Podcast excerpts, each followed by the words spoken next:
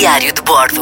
M80 Extra com Gonçalo Câmara. Nada é mais enriquecedor do que tropeçar numa pessoa que nos deixa a pensar. Eu tenho tido a sorte de encontrar pessoas extraordinárias, interessantes ao longo da minha vida, pessoas que se cruzam, que se atravessam e têm algo para deixar, histórias para contar, coisas para dizer, reflexões para propor. Há uns anos, o sol punha-se no Índico e eu procurava um sítio para jantar perto de Nilaveli, na costa este do Sri Lanka, com mais dois amigos, e encontramos um jovem que deambulava pela praia enquanto apanhava sacos de plástico, de plástico eh, espalhados pelo areal.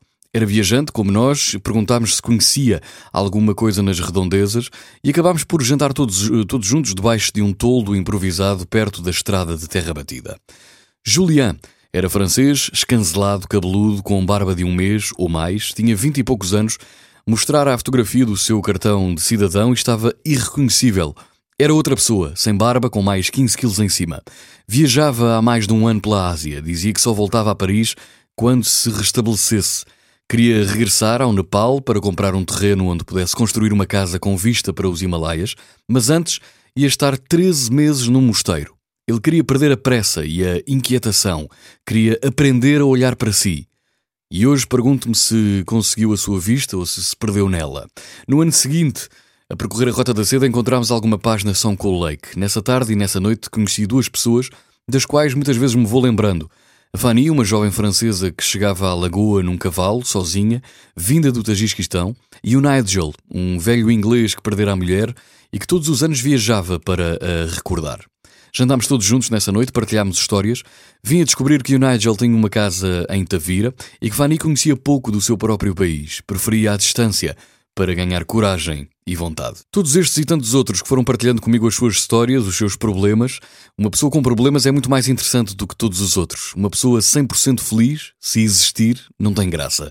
Na Patagónia, o Fernando era o meu guia, dizia que cada vez que discutia com a ex-mulher subia a montanha. Havia dias de três subidas seguidas, mas com três soluções também. A montanha compunha o puzzle das suas ansiedades. Na China, um nómada surdo-mudo conseguiu contar uma anedota por gestos e pôr uma sala inteira a rir. Na Colômbia, a Camille, a Caterina, o Sebastiano, o Hector, o Javier mostraram de formas bem distintas que não era preciso sofrer para criar. Não tem de ser apenas quando fazemos o nosso caminho lá fora, talvez em viagem, dado o olhar atento e o coração aberto, a história seja acolhida de uma outra forma, mas por cá há pessoas que se atravessam vida adentro sem percebermos muito bem como e que nos desarmam. No outro dia alguém me dizia: Experimenta olhar para fotografias antigas daquelas onde estás tu, mas aparecem também outras pessoas totalmente desconhecidas que ali estavam naquele momento por mero acaso. Tira um bocado para fazeres este exercício. Onde é que estarão essas pessoas agora?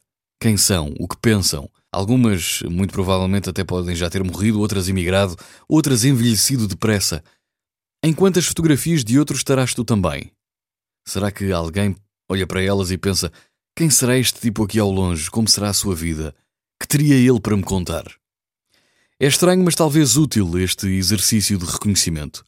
Tropeçamos no desconhecido, estamos na vida dos outros sem querer. E isso é uma grande responsabilidade. Diário de Bordo. M80 Extra com Gonçalo Câmara.